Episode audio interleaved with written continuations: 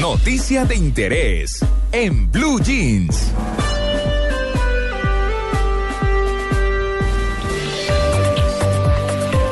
Bueno, mm, uno siempre dice, eh, pues por lo menos cuando está comenzando su carrera profesional y cuando ya está fortalecida y, y quiere pues llegar mucho más alto de lo que ha llegado y quiere pues bueno hacer carrera, hacer carrera que es un derecho que todos tenemos, ¿cierto?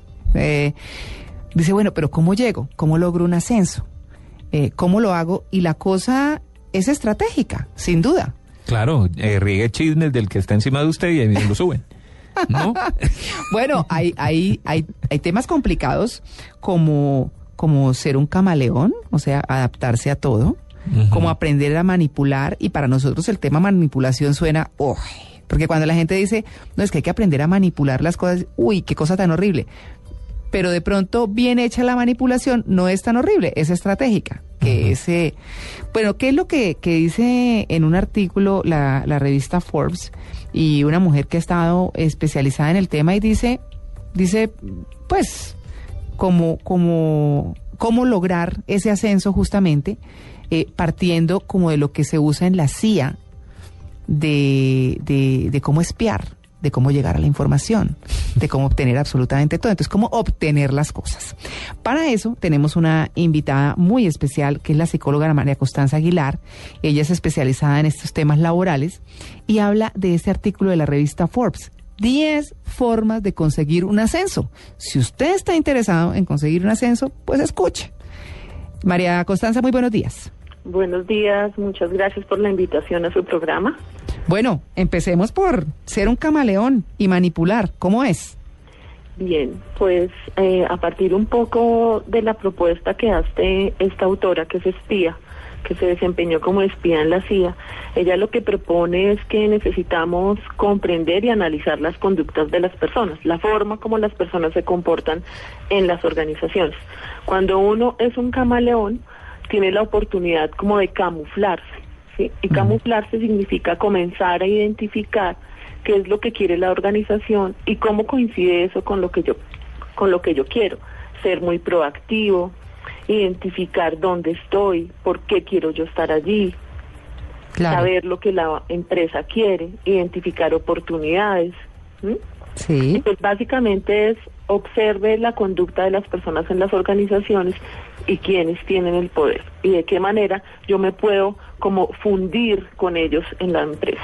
Claro, G.C. Carlson es el nombre de esta mujer que ha escrito, que como usted bien dice, pues fue espía y, ha escrito como este decálogo eh, de, de los pasos para, para lograr un ascenso. Pero ella dice que cuando ella habla de manipulación, la gente se como que se despeluca, dice, esto, es una cosa horrible, y ella dice que para los oficiales de la CIA manipular no es una mala palabra y no es un pensamiento cínico, sencillamente es un como un acercamiento proactivo a explorar las o explotar mejor las oportunidades. ¿Cómo manipular? Bien, pues eh, yo creo que hay un punto importante y es identificar las personas que son claves en la organización. Entonces no se trata de manipular en el sentido negativo de la palabra, sino en el sentido positivo.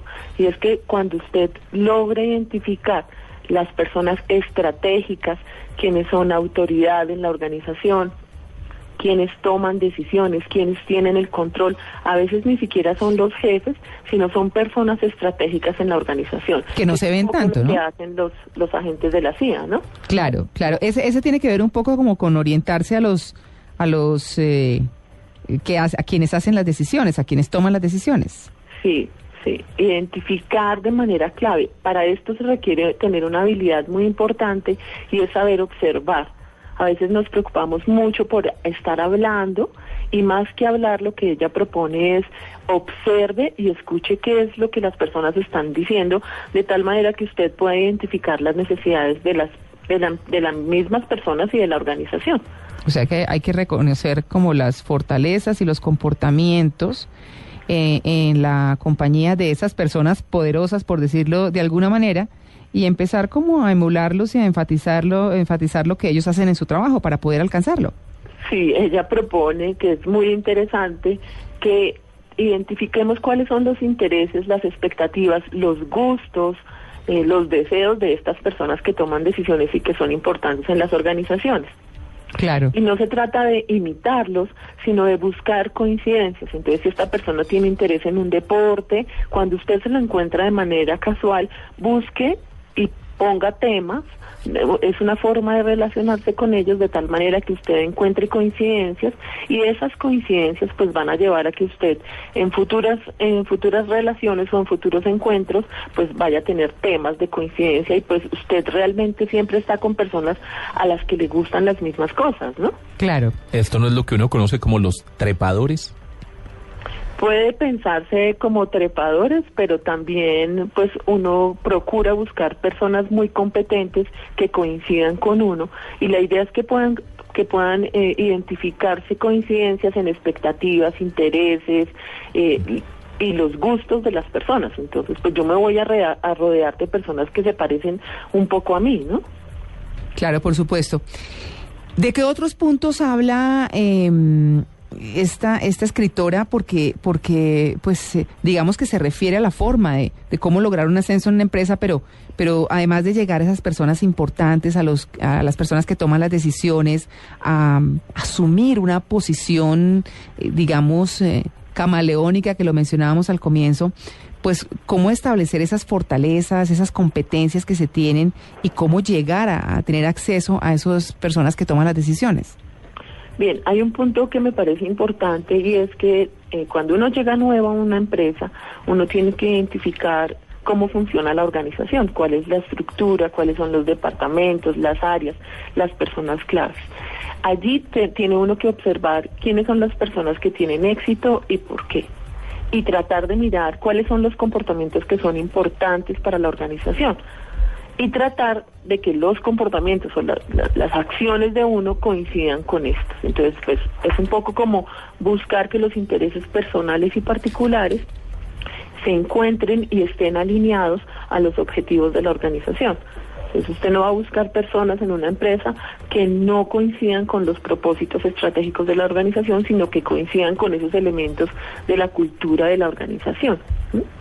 Claro, ella, eh, ella se refiere a otros puntos como crear conexiones, como escuchar más que hablar, como observar más al grupo.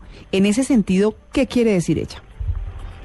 Bien, en ese de eh, escuchar más que hablar, eh, me parece importante y es que cuando las personas están hablando, el, contenido de lo que se está diciendo es muy importante, que es lo que hacen los agentes de la CIA, y es encontrar detalles, amenazas, y están evaluando permanentemente las necesidades de lo que las personas están diciendo.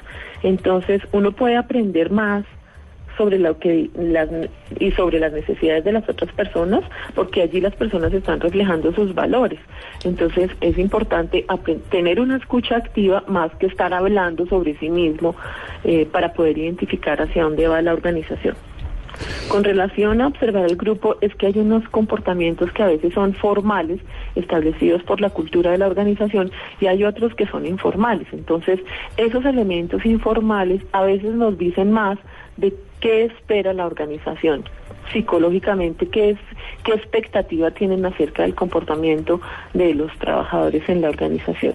Hay que identificar creencias, gustos, prejuicios, y cuando uno entiende las vulnerabilidades de las personas en las organizaciones, pues puede comenzar a adaptarse y más que treparse eh, significa ser flexible y entre más flexible pues uno más adaptativo es y más puede coincidir con la organización.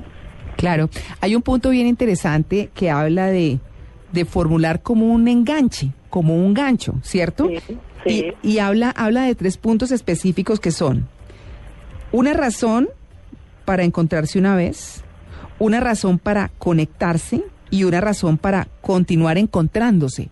Sí. En términos prácticos, ¿qué quiere decir? Bien, es que usted tiene que identificar, si usted le interesa a la persona que toma decisiones y quiere acercarse a ella, pues usted tiene que buscar como las rutas y las, los caminos que esta persona sigue para poder acercarse a ella. A veces usted no puede llegar directamente al jefe, pero sí lo puede hacer a través del conductor, de la secretaria, del asistente. Entonces, cuando usted logra identificar ese, ese primer primer elemento para reunirse con esta persona, pues tiene que encontrar elementos sobre qué hablar y cómo relacionarse con esta persona.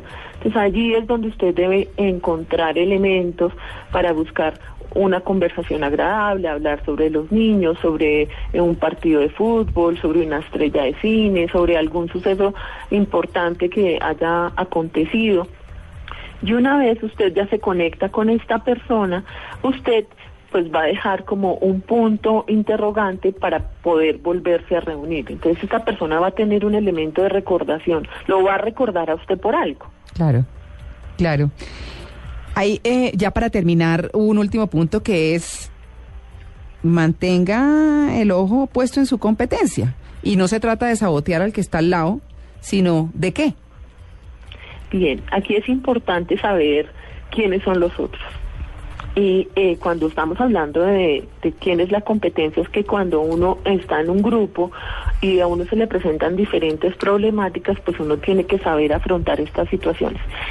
Y observe muy bien quién es su equipo de trabajo, quiénes son sus grupos, con quién cuenta, esas personas con las cuales usted puede coincidir. Es más que estar eh, pensando en ser competitivo es prestar atención a lo que se está haciendo y cómo están trabajando las personas que están cerca al que tiene el control, el poder y la autoridad en la organización. Bueno, un gran resumen un poco es eso, ¿no? Es eh, saber comportarse, mmm, aprender a manipular en el buen sentido, ser observador y no hablar tanto, acercarse poco a poco a quienes tiene que acercarse Sí. y echarle ojo al de al lado. Sí, hay una cosa importante y es que lo que ella propone es que más que unas técnicas hay que pensar en el comportamiento y en la psicología de las situaciones, entender la forma como las personas se, se comportan y analizar la conducta de las personas, la de uno mismo y la de los otros, ¿no? Claro, por supuesto, pues es María Constanza Aguilar, eh, psicóloga especializada en, en temas organizacionales, en temas de empresa, diciéndonos los tips o aclarándonos los tips que una ex espía de la CIA en los Estados Unidos, 10, eh, les dio a los lectores de Forbes, la revista económica, para decirles, si usted quiere un ascenso, pues esto es lo que tiene que hacer desde el punto de vista del espía de la CIA. Probablemente no me vaya a ganar nunca un ascenso porque no me gusta ese método. Claro. No me gusta. Claro. Eh, eh, me gusta más que reconozcan el talento de la persona y que vean su trabajo y todo lo demás. Indudablemente cuando uno quiere crecer una empresa le toca recurrir a ese tipo de tácticas dependiendo de su ambición de poder, Sí, digamos, ¿cierto? también, sí. Entonces la persona que tenga ambición de poder está clarísimo el tema. Sí, el tema es como, sí, como el no ser el lagarto, como no ser el lambón, el metido, el complicado, ¿no? Conozco. Pero mire lo que genera. Conozco. No, conocemos, Tito, un montón. Eso nos toca a todos, vemos de todo. Pero bueno, eh, María Constanza, muchas gracias. Bueno, a ustedes muchas gracias.